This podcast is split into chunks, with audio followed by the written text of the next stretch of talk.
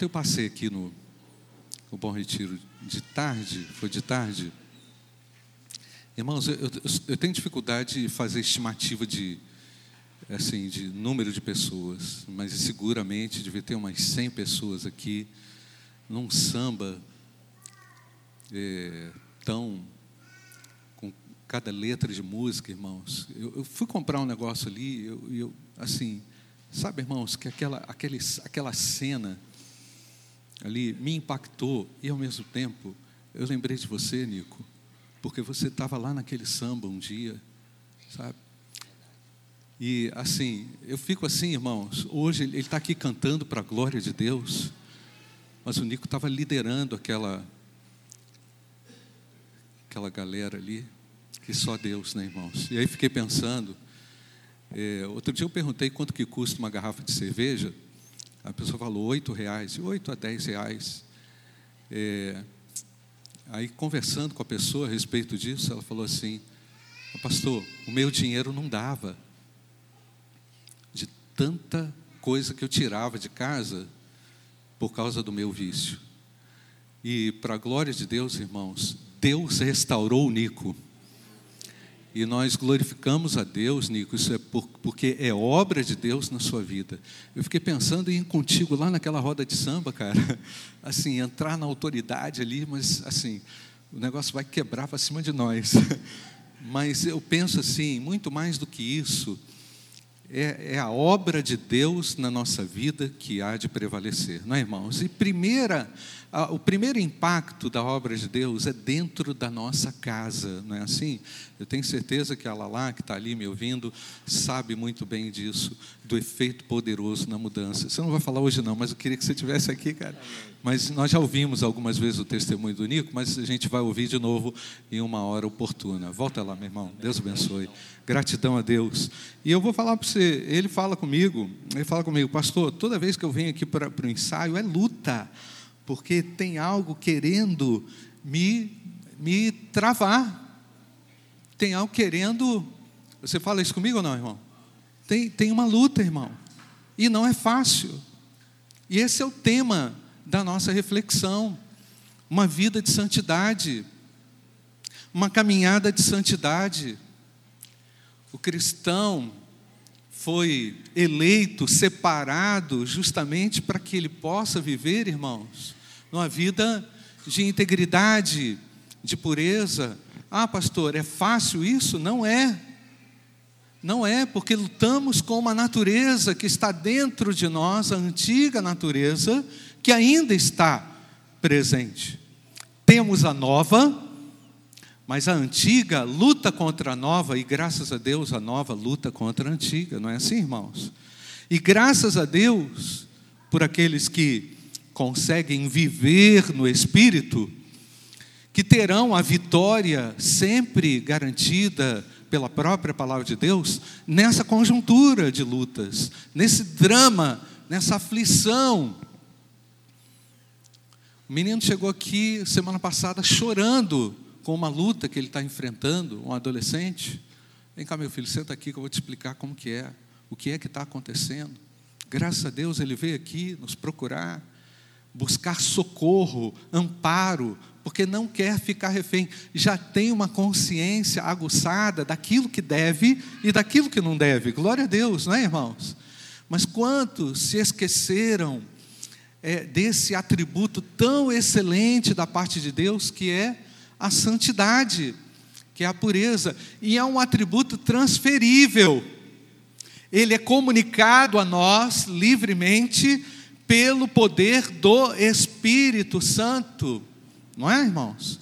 Então, semana passada nós falamos, falei aqui do, do Salmo número 5, citei o Salmo número 5, não precisa colocar não, Mateus. Eu só citei, é, colocando, foi domingo à noite, é, colocando que nele não cabe impureza, nele não cabe injustiça, a palavra lá é injustiça, não comporta injustiça na essência de Deus, porque essencialmente Deus é puro, ele tem a sua natureza é, é, cristalina, a pureza do próprio, né, da, da sua própria essência, que é pureza, santidade. O pecado, então, irmãos, o pecado ele atinge primeiramente a santidade de Deus. Ele provoca a santidade de Deus. Então, nós, nós precisamos, enquanto resgatados, remidos, refletir e pensar naquilo que nós precisamos e devemos deixar. E quando a gente pensa no, no, Deus humano, no Cristo humano que se fez homem, que se tornou carne, que viveu como nós, que andou entre nós, mas sem nenhum pecado, está a glória à direita de Deus intercedendo por nós, isso promove a nós descanso, certeza de que Ele também viveu como um de nós e ao mesmo tempo realiza uma obra extraordinária em nosso favor. O crente precisa continuar dependendo da graça de Deus, do Senhor Jesus, na sua conduta, diante de situações que surgem no próprio coração, que despontam na mente, na alma, que querem, de certa forma, se impregnar para sabotar a obra de Deus. E quando eu pensei e refleti um pouco sobre esse aspecto da santidade de Deus para trazer aqui para os irmãos, eu pensei no encontro que o profeta Isaías teve com a santidade, com a beleza do Altíssimo Deus. Primeira coisa que ele disse: Ah, Senhor, estou perdido. Por que, que eu estou perdido? Porque eu habito no meio de um povo impuro e de lábios impuros. Olha, gente, relacionamento, coisas que se falam, palavras que destroem, palavras que colocam em movimento uma maldição, não é, irmãos? Que prenunciam coisas que não agradam a Deus. Domingo passado falei um pouco da questão da injustiça, muitas vezes nos sentimos assim injustiçados e falamos também o que não devemos para o próximo. Mas na verdade o cerne desse cerne disso tudo aí, irmãos, está no nosso comprometimento com a santidade de Deus, com a pureza de Deus, com a vontade de Deus.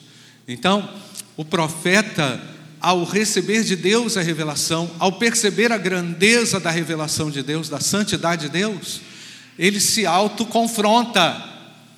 Eu, eu estou perdido, e meu irmão, meu querido, eu quero dizer a você o quanto nós também precisamos dessa consciência aguçada na nossa luta diária, nos nossos, é, nos nossos momentos é, mais críticos. A gente precisa ter uma compreensão da santidade de Deus para a gente não ofendê-lo e não comprometer o nosso desenvolvimento.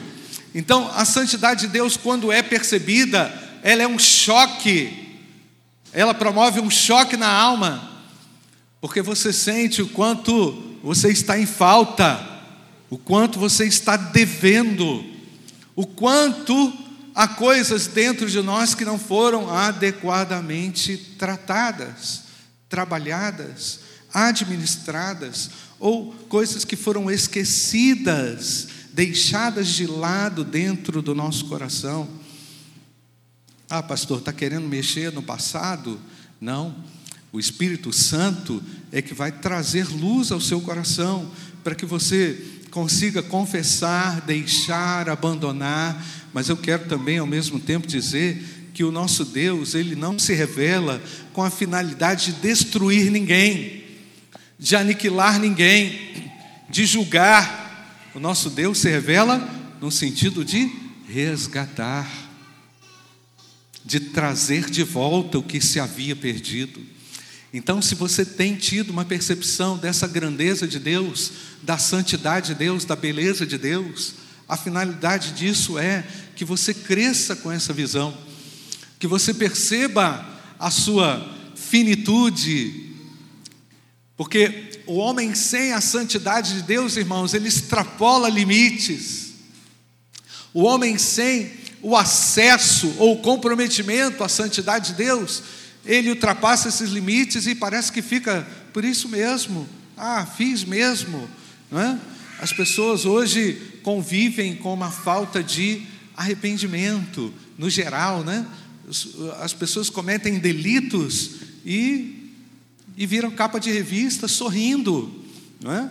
Então, a sociedade, de uma maneira geral, irmãos, ela perdeu a noção daquilo que é certo e errado, justo e injusto aos olhos de Deus. O povo de Deus é diferente, ele trabalha preventivamente.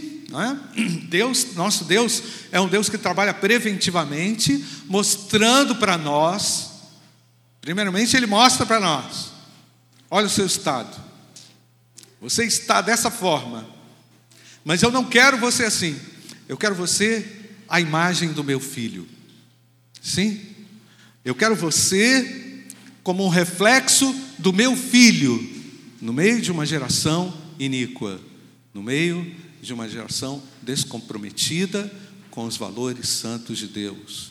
Portanto, irmãos, a visão de Deus, ela deve nos levar a um posicionamento, a uma atitude, a compromisso, a uma revisão.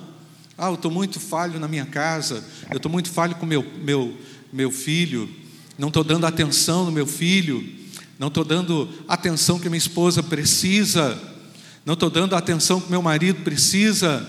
Isso faz parte de um conjunto de ações santas, não é? Se você estiver muito fora de casa, né, pergunta-se: o que, que você está fazendo lá? Não é? Tá, estou no trabalho, mas será que você também não está trabalhando demais? Ah, pastor, quem que vai pagar minhas contas? É você. Mas você também precisa saber equilibrar aquilo que é e o que não é, aquilo que dá e o que não dá. Não é assim, irmãos? E a santidade de Deus é um padrão estabelecido dentro de nós, que coloca, sobretudo, irmãos, bom senso na nossa cabeça, no nosso coração. Ah, isso aqui não é sensato, isso aqui eu não posso fazer agora, isso aqui pode ser depois. Isso aqui não vai funcionar desse jeito agora. Então, irmãos, a santidade, ela não só promove dentro de nós o impacto a fim de nos limpar, mas também mostra nos nossos relacionamentos o quão comprometidos nós estamos com aquilo que nós acordamos. O indivíduo comprometido com a santidade, ele vai trabalhar direito, ele vai cumprir a hora de trabalho direito, não vai ficar morcegando. Ele vai ser leal no seu compromisso com o seu patrão. Percebe, irmãos? Há um impacto geral na vida do crente quando Jesus realmente consegue alcançar essa dimensão do nosso coração impura, carente da manifestação de Deus, porque afinal, irmãos, vou repetir, nós trazemos ainda conosco a nossa antiga natureza. Eu não posso descansar ou confiar que ela vai garantir estabilidade, porque não garante, não garante. O apóstolo Paulo, escrevendo ao povo de Éfeso, ele vai dizer que somos feitura dele. Olha isso, irmãos. Eu sou feitura de Deus. Pensa numa arte, não é? Não estou querendo exaltar você, não, mas pensa numa obra. Pensa numa. Traz na sua mente agora algo que não tinha jeito, algo que ninguém dava jeito ao que você mesmo não conseguia dar jeito. Aí você tudo entregou a Ele. Aí o texto bíblico diz que nós somos feitura. Glória a Deus. Que palavra linda, né, irmãos? Feitura. Você é feitura de Deus.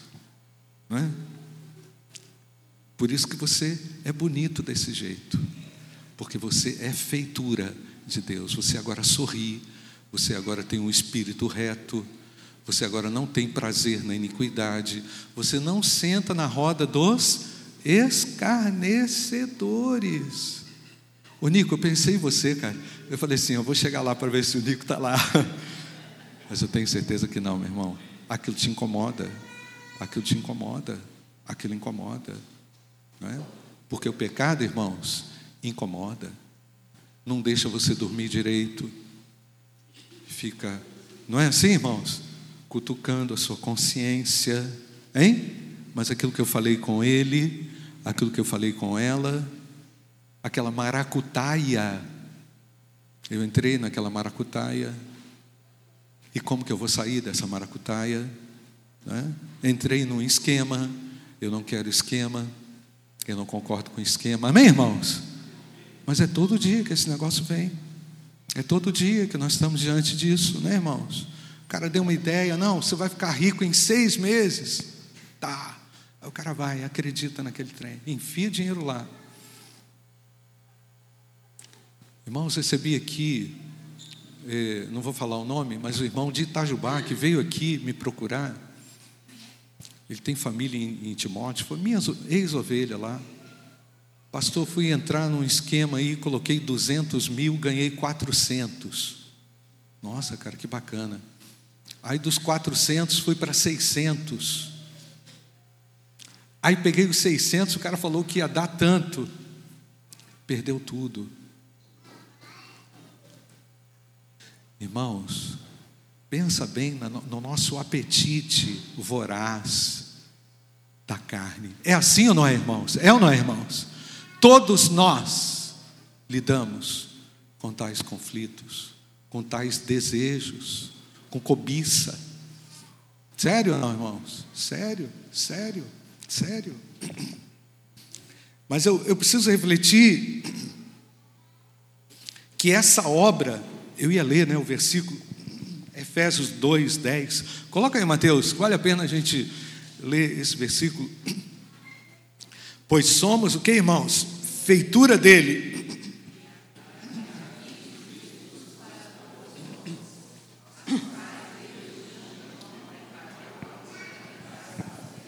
Feitura de Deus, criado em Cristo Jesus com uma finalidade. Qual é a finalidade, irmãos? Boas obras. Eu fui criado para obras boas, obras más estão fora da minha pauta. Entendeu, irmãos? Pensa assim: essa obra é boa ou é má? Está na pauta de Deus ou não? Né? Faz uma avaliação antes de qualquer situação no seu dia a dia. Esse negócio aqui é bom ou ruim? Ah, mas você vai perder. Eu prefiro perder, entendeu? Eu prefiro perder aqui e ganhar lá. Sim ou não, irmãos? Eu prefiro abrir mão.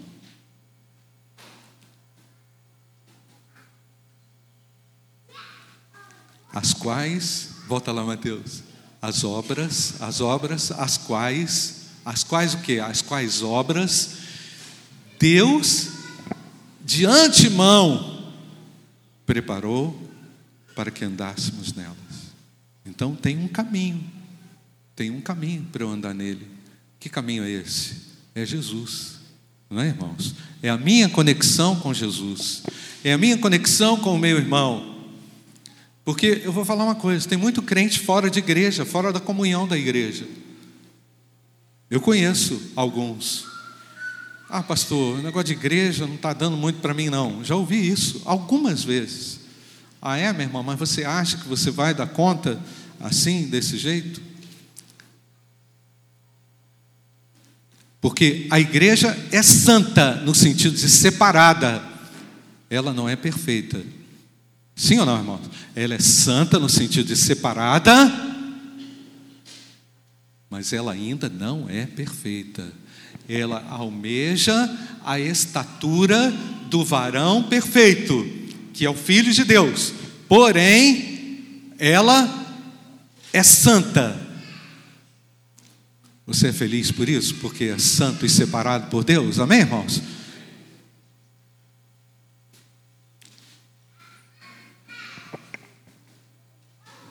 Você percebe, irmãos, que alguém guiado pelo Espírito Santo você percebe quando há liberdade do Espírito Santo na vida do crente é quando ele está em constantes e contínuas reformas e avaliações e reavaliações.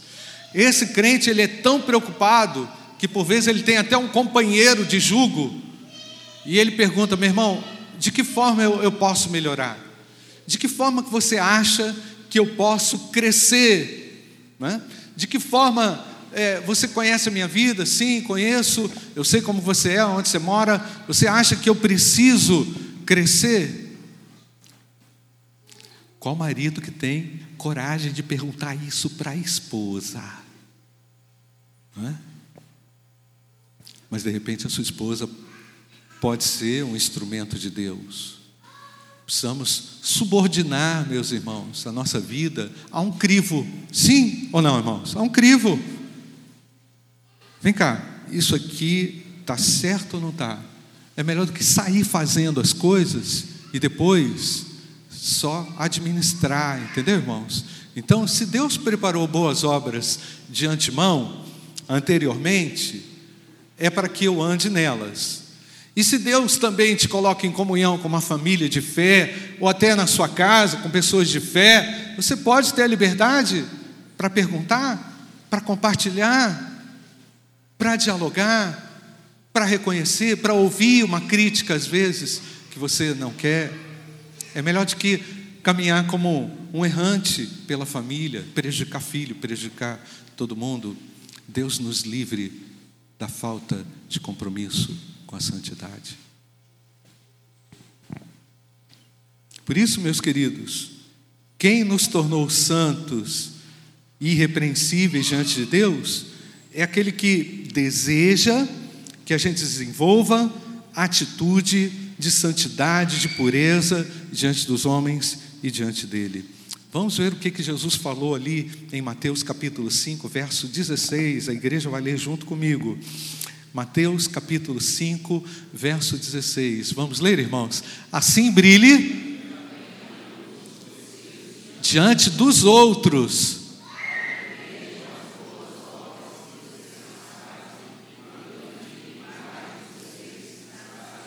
Então, se é diante do outro, aqui colocou plural, né, dos outros, né, se é diante do outro, por que não perguntar? Por que não se auto avaliar mediante uma pergunta? Vem cá, como é que eu tô tá tudo tranquilo? Você está em paz comigo?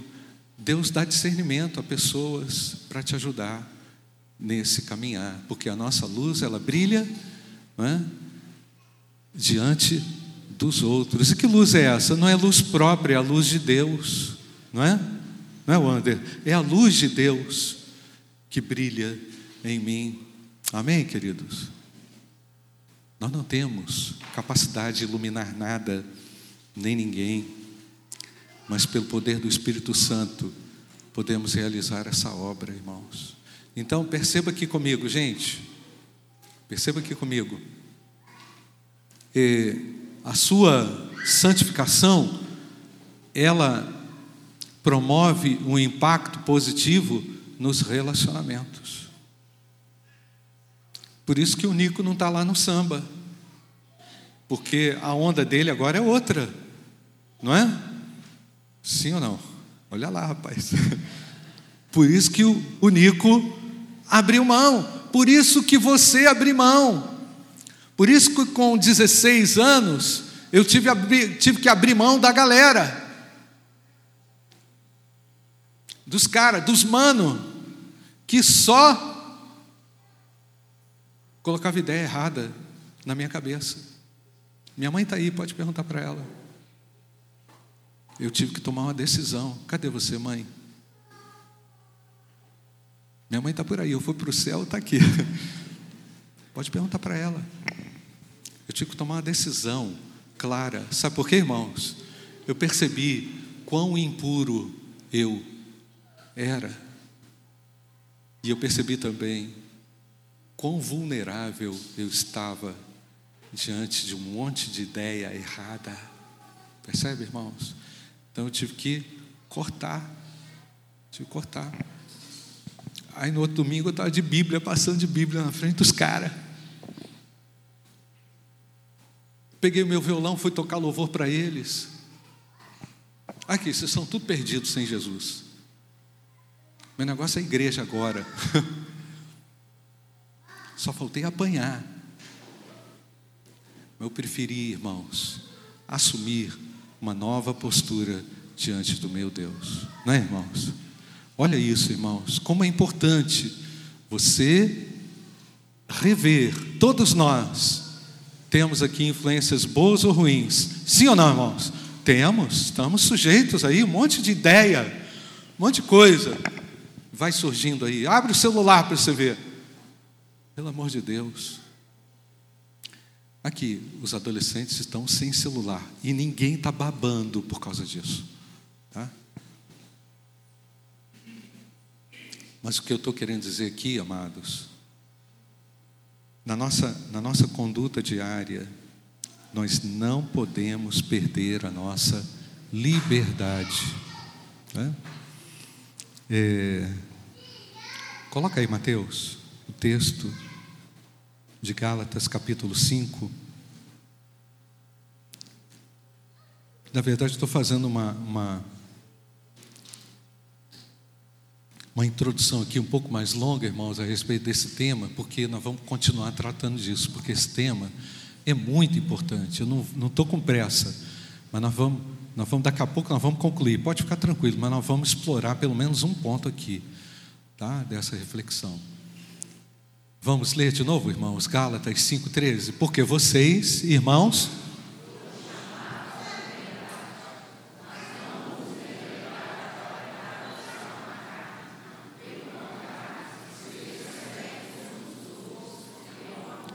Volta lá, volta lá, Mateus, volta lá. Irmãos, o contexto, o contexto de Gálatas. Os judaizantes, os judaizantes, que eram crentes em Cristo, que queriam voltar à lei, queriam que a lei, né, os aspectos da lei rigorosos estivessem no contexto da igreja. Queria também que as celebrações de todas as festas retomassem por parte da igreja, a igreja remida.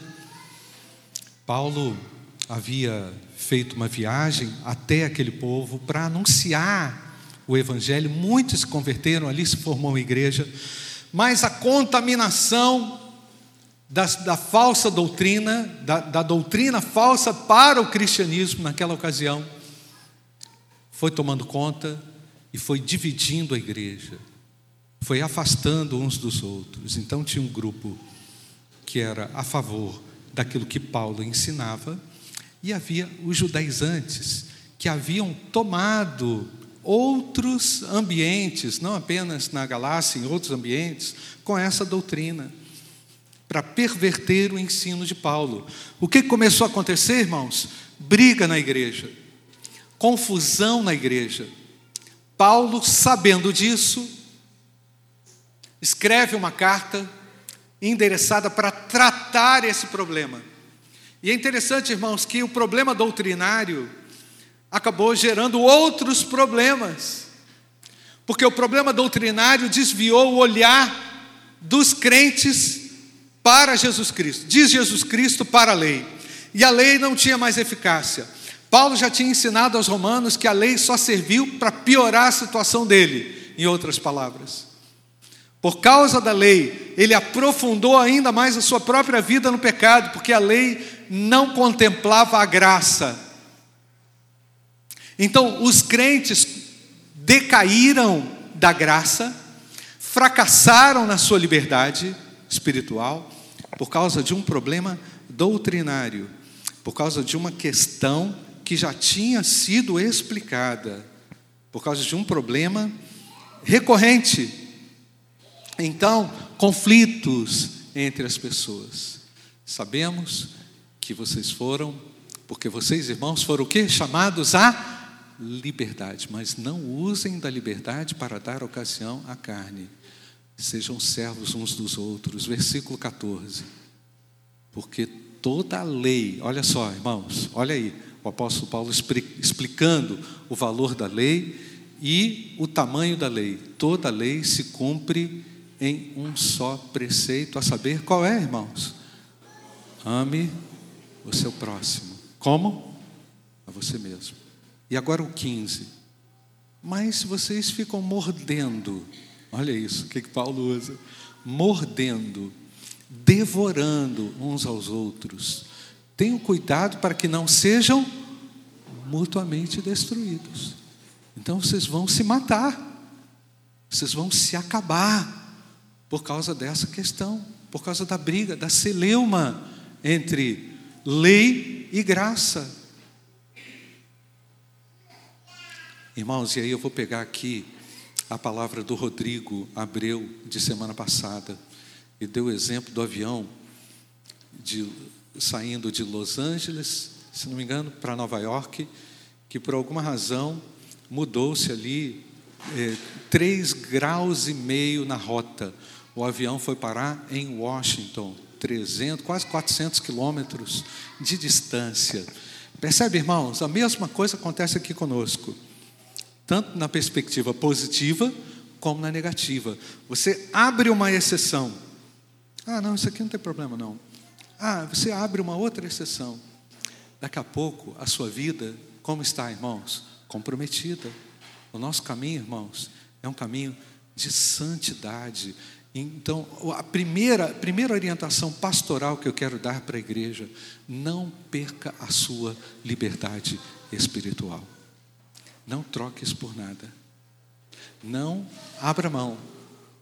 Ah, pastor, mas eu vou ser radical. Você vai ter que ser radical, meu irmão. O chamado é radical.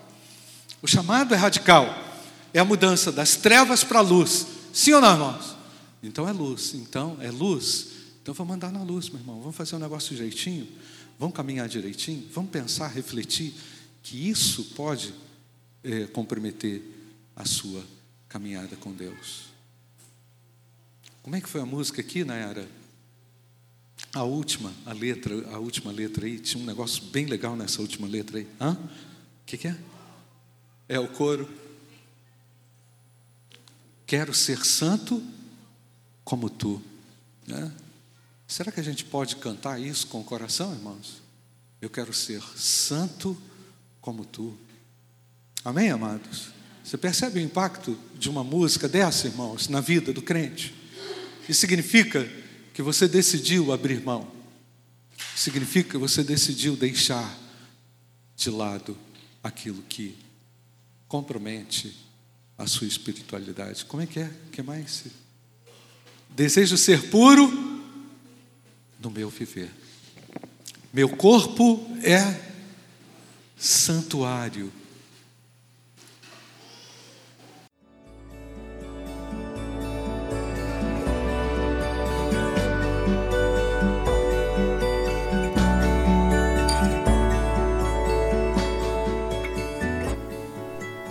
Igreja Batista do Bom Retiro tem plena convicção de que a palavra de Deus é poder para salvar e transformar vidas. Nosso desejo é que essa mensagem tenha alcançado seu coração. Para saber mais sobre quem somos e em quem acreditamos, acesse ibbrpatinga.com.br.